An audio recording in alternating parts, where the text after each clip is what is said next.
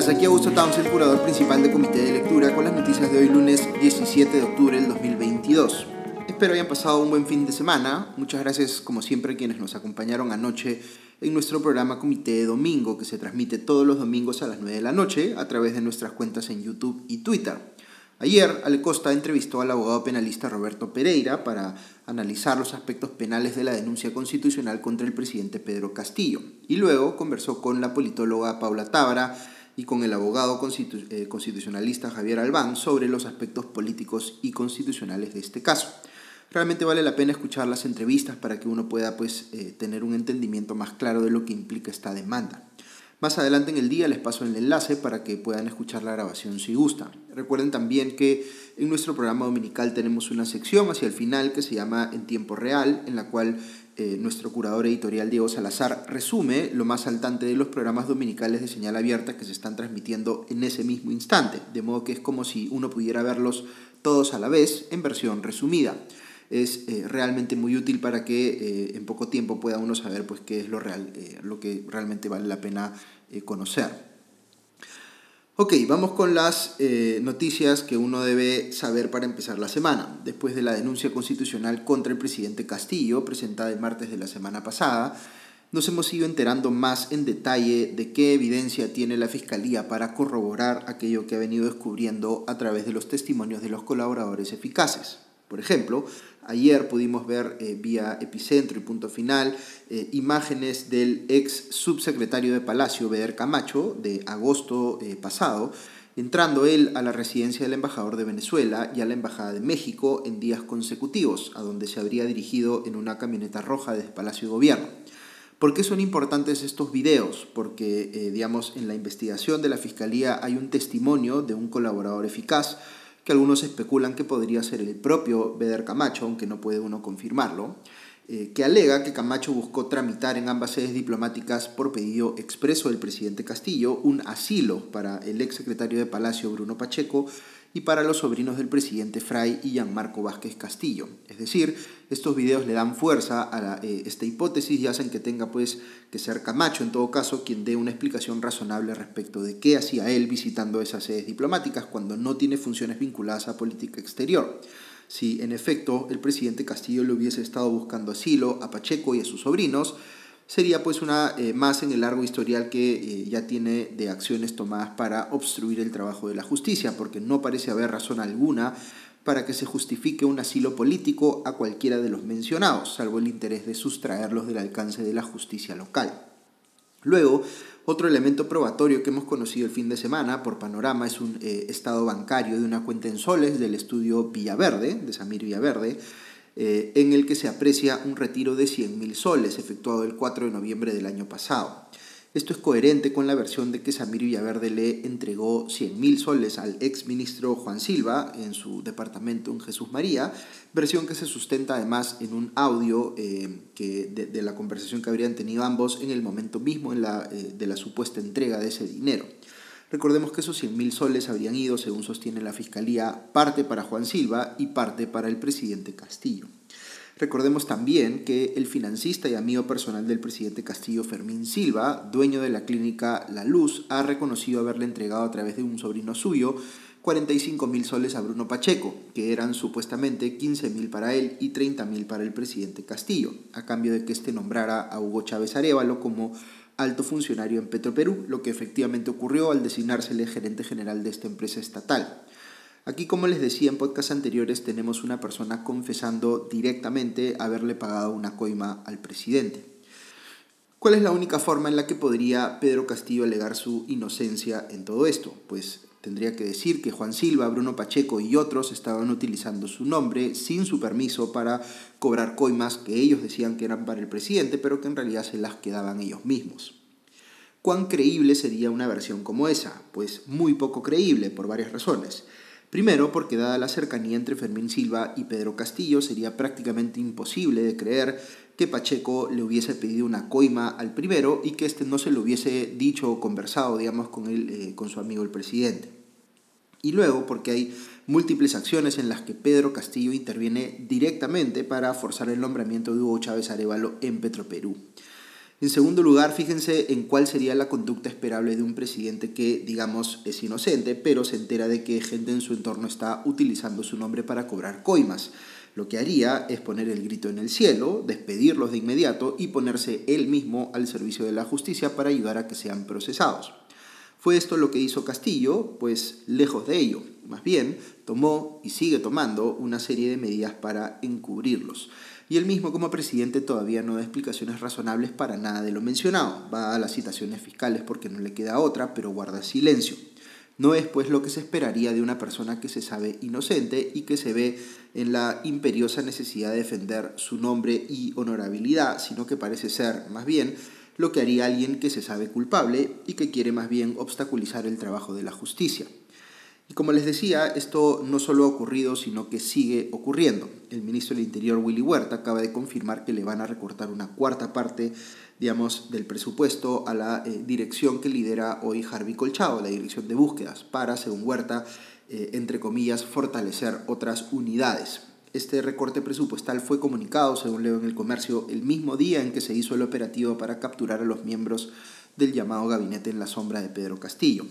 Luego también han recibido, o Harvey Colchado ha recibido presiones por haber salido acompañando a la fiscal de la Nación, Patricia Benavides, y a su equipo en el mensaje que dio eh, ella para anunciar la denuncia constitucional contra el presidente. Están buscando achacarle algún tipo de inconducta funcional por haberlo hecho.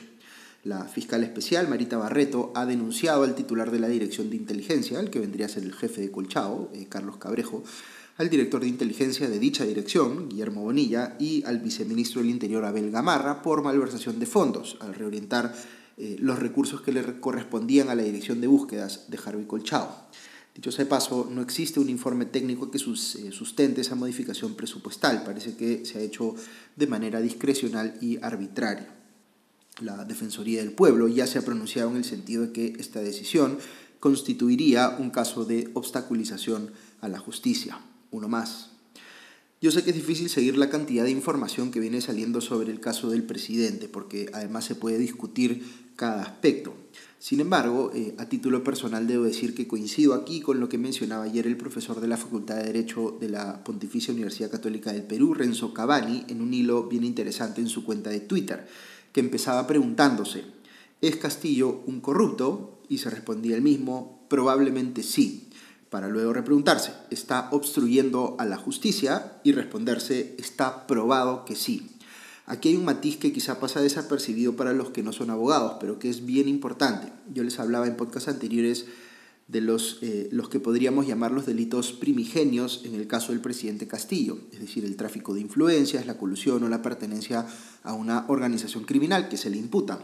Y luego está un segundo nivel de delitos, como encubrimiento personal o real, que son manifestaciones de una voluntad de obstaculizar a la justicia en la investigación y procesamiento de los primeros delitos. Respecto de los delitos primigenios, uno puede tener sospechas muy fuertes o una posición formada eh, por la contundencia de los indicios, pero debe haber aquí un espacio para que se discutan las pruebas y que cada parte pueda defender su posición. Por eso, ante la pregunta de si Pedro Castillo es corrupto, la respuesta que yo daría, en función a mi valoración de la evidencia y los elementos de convicción, es la misma que da Cavani, vale decir, probablemente sí. Pero por el momento eh, preliminar en el que estamos de la investigación en su contra, no podría decir respecto de esto último, está probado que sí, o no en el sentido legal en todo caso. Ahora, si me preguntan sobre el segundo nivel de delitos, los que tienen que ver con la obstaculización de la justicia, mi percepción respecto del nivel de certeza con el que se puede acreditar que efectivamente hay un, eh, en marcha, digamos, un proceso de encubrimiento de los delitos primigenios y de eh, obstaculización a la justicia, eh, esto es para mí indubitable. Fíjense, gobernantes corruptos hemos tenido muchísimos, pero lo que hace particular a este gobierno es lo rápido que ha aparecido la evidencia en el sentido de que existe lo que a todas luces parece ser una organización criminal enquistada en el gobierno. Con otros presidentes se han descubierto cosas similares, pero la evidencia más contundente ha aparecido cuando ya habían dejado eh, el cargo.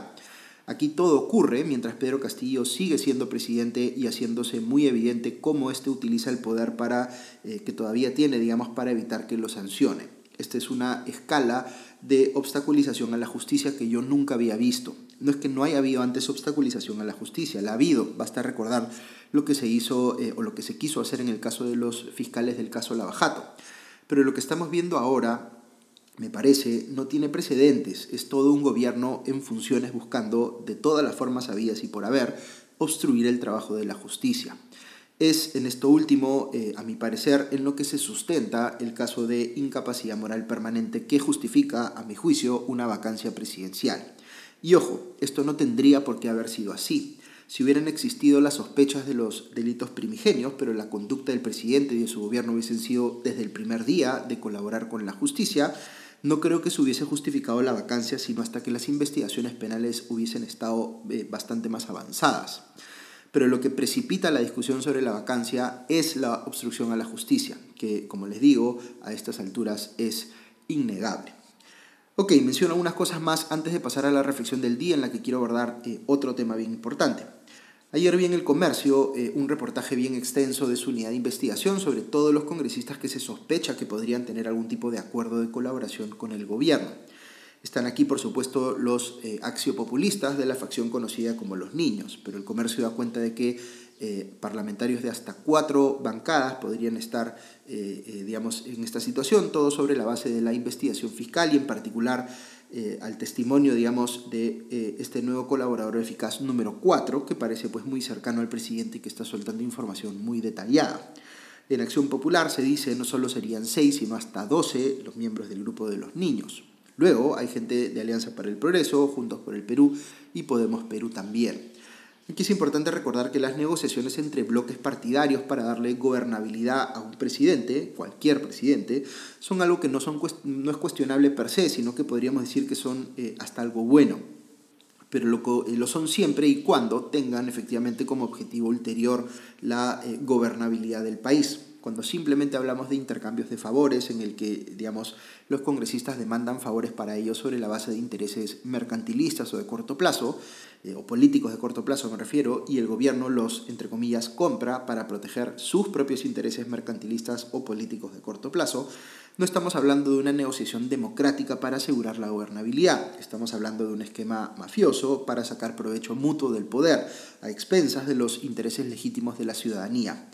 Estas no son negociaciones democráticas, es más bien la perversión de la democracia, en la que desde el Congreso los parlamentarios favorecidos por el gobierno terminan apañando las acciones cuestionables o incluso los delitos que se pueden cometer en el gobierno. Por eso es que es tan importante que, por un lado, los partidos de oposición puedan deslindar de aquellos integrantes de sus bancadas que han caído en esto último, y por otro, que no sean representados pues, en espacios como la Subcomisión de Acusaciones Constitucionales por parlamentarios respecto de los cuales hay pues, sospechas de estar eh, al servicio del gobierno.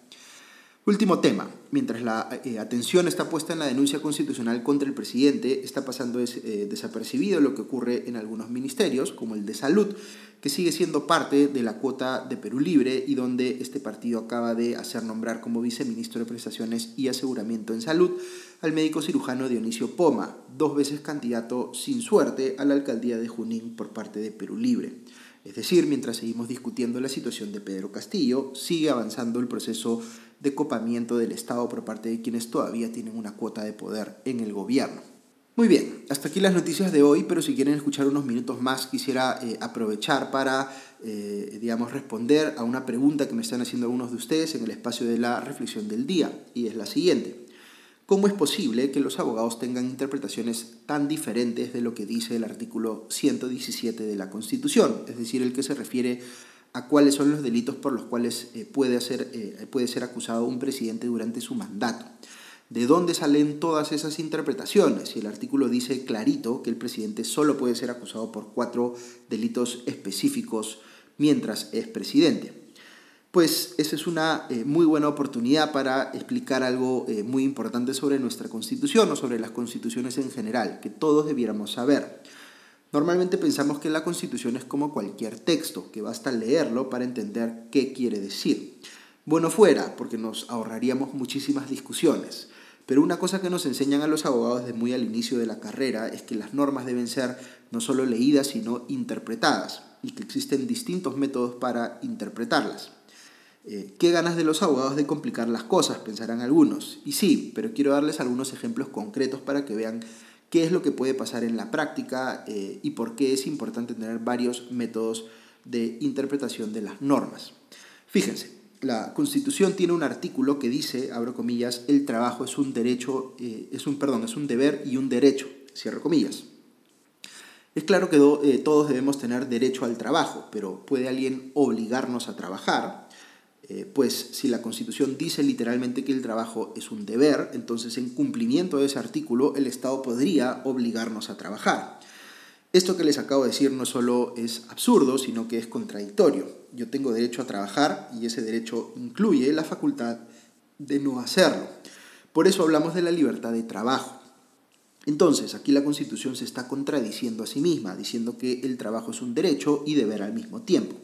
¿Y qué hacemos al respecto? Pues no interpretamos la parte que dice que el trabajo es un deber en sentido literal, la interpretamos como algo más simbólico, como si dijera eh, que sería bueno que todos nos sintamos obligados a trabajar, pero eso no significa que el Estado pueda obligarnos a hacerlo. Fíjense que podríamos reformar la Constitución para quitar solo esa partecita que hace o que genera este problema, pero hemos resuelto el problema utilizando un método de interpretación distinto al literal, que en este caso yo diría que es el método teleológico o de la razón lógica de la norma, que plantea lo siguiente, no importa qué dice literalmente la norma, lo que debe importarnos es cuál es el sentido de esta, qué es lo que persigue, y eso es lo que debe prevalecer o puede prevalecer incluso respecto de su texto expreso. Les pongo otro ejemplo. El artículo 140 de la Constitución dice que la pena de muerte solo puede aplicarse por los delitos de traición a la patria en caso de guerra o de terrorismo. Es decir, está reconociendo que la pena de muerte es válida en el Perú. Entonces, ¿por qué no vemos que ésta se aplique? Pues porque el Estado peruano ha firmado tratados vinculados a temas de derechos humanos que hacen imposible que ésta se aplique en la práctica porque la propia Constitución dice que eh, su texto debe interpretarse a la luz de los tratados de derechos eh, humanos, de los tratados internacionales de derechos humanos, como si estos estuviesen al mismo nivel que la Constitución. Fíjense qué pasa entonces. Hay una norma que dice que sí hay pena de muerte, pero luego hay un tratado de derechos humanos, que es como si fuera otra parte de la misma Constitución, que dice que esta es inaplicable. Nuevamente tenemos una contradicción que no se resuelve solo aplicando el método de interpretación literal. Eh, eh, de hecho, justamente es lo literal lo que genera la contradicción. Entonces hay que encontrar otros métodos que nos permitan superar esa contradicción literal. En este caso tenemos que usar el método sistemático, que nos dice que las normas no deben ser interpretadas en un vacío, sino que hay que entender cómo se interrelacionan con otras normas e interpretarlas de la manera que resulte más coherente con la Constitución, vista como un todo.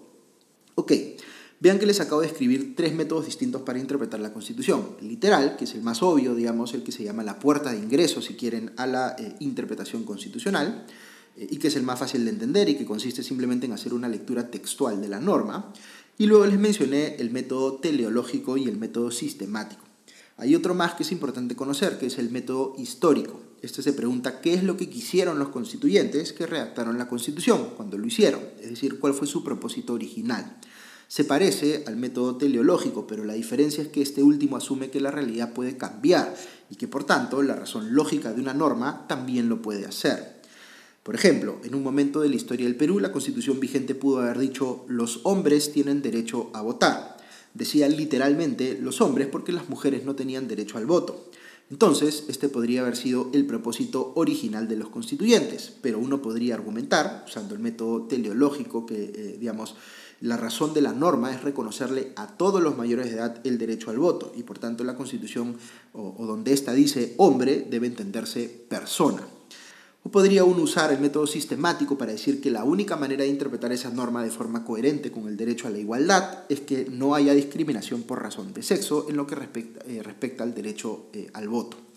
Entonces, esto que vemos ahora con varios abogados planteando interpretaciones distintas del artículo 117, no es en realidad algo tan extraño, para los que somos abogados al menos, sino parte de un debate jurídico normal en el cual se están aplicando distintos métodos de interpretación para llegar a distintas conclusiones sobre cómo debe interpretarse el bendito artículo 117.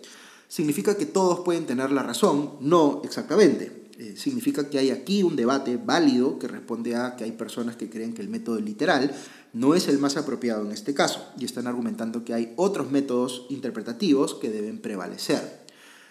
Podrían estar equivocados o podrían desarrollar una argumentación que demuestre convincentemente que en efecto debe priorizarse en este caso un método interpretativo distinto al literal. Que alguien pueda apartarse de la literalidad de una norma para interpretar algo diferente puede parecer escandaloso, porque naturalmente se lee como si fuera un intento de violar el texto expreso de la Constitución. Pero como les digo, no necesariamente es así. De hecho, en la historia de la humanidad, muchos eh, nuevos derechos han sido reconocidos por jueces que decidieron ir más allá del método literal para interpretar normas de manera que ampliaran derechos para las personas, como se ha hecho, por ejemplo, al reconocer el matrimonio igualitario en varios países. Así que no debe sorprendernos que haya debate sobre la interpretación del artículo 117. No es, como dice una colega mía, un asunto sencillísimo de entender. Para nada. Hay aquí un margen de discusión bastante mayor de lo que nos gustaría reconocer. Pero el tema con el derecho es que estas discusiones no pueden estar abiertas por siempre. Aquí hay un caso concreto que hay que resolver, el del presidente Castillo, y se va a tener que definir, eh, digamos, eh, qué interpretación se le da al bendito artículo 117. Yo tiendo a pensar, como les he explicado en podcasts anteriores, que el método que va a prevalecer en este caso en particular es el literal, porque el artículo 117 es una prohibición con excepciones taxativas. Y este es el tipo de normas que no admite eh, interpretaciones extensivas usando, digamos, el método teleológico o el método sistemático, porque desde una perspectiva liberal del derecho, que es la que yo adhiero, no es admisible que se creen prohibiciones por analogía. Las prohibiciones eh, y sus excepciones sí deben ser expresas. Esta es mi interpretación sobre el artículo 117 y su aplicación al caso de Pedro Castillo. Yo les he dicho que, a mi criterio, el método que aplica aquí es el literal y que la figura legal que corresponde al caso de Pedro Castillo es la de la vacancia presidencial por incapacidad eh, moral permanente. Pero siendo esta mi posición, igual me resulta muy interesante ver cómo otros abogados sustentan posiciones distintas a la mía. A veces nos ven a los abogados como personas que estamos dispuestos a defender cualquier cosa y que nos cerramos tercamente en nuestras posiciones. Pero ese es más bien el estereotipo de un mal abogado. Quien realmente valora el derecho y lo entiende en toda su complejidad sabe que en este tipo de temas, sobre todo en cuestiones constitucionales que tienen regulaciones muy eh, escuetas y flexibles, digamos, lo esperable es que se abran este tipo de debates. Y lo que uno tiene que hacer, en lugar de decir que no hay nada que discutir, es escuchar con atención los argumentos de quienes defienden posiciones distintas a la de uno. Podrían estar equivocados, pero podría ser también que sí tengan la razón. Ok, eso es todo por hoy. Que tengan un buen día eh, y eh, una buena semana y ya nos escuchamos pronto. Adiós.